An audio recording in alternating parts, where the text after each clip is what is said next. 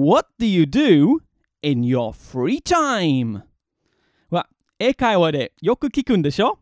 どうしてっていうのはやっぱり英語を勉強するときには自分が好きなもの興味があるものを英語でしたらもっと早く上手になりますよ。やっぱりつまらない話だったらもうつまらんでしょ。やりたくないね。でも自分日本語でもいっぱい話したいものだったら服とかファッション、音楽、パソコン、何でもいいですけど、それ自分がね、そのパッションがありますので、英語で喋るときにはもうもっと早く無意識みたいな感じで上手になると思いますよ。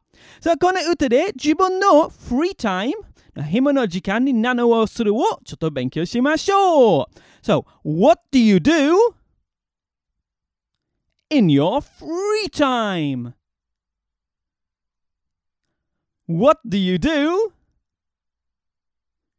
In your free time? さ、いろいろあるんでしょ？そして自分がね、したい、することは英語でわからなかったら先生に聞いて、辞書に聞いて、繰り返して頑張ってみてください。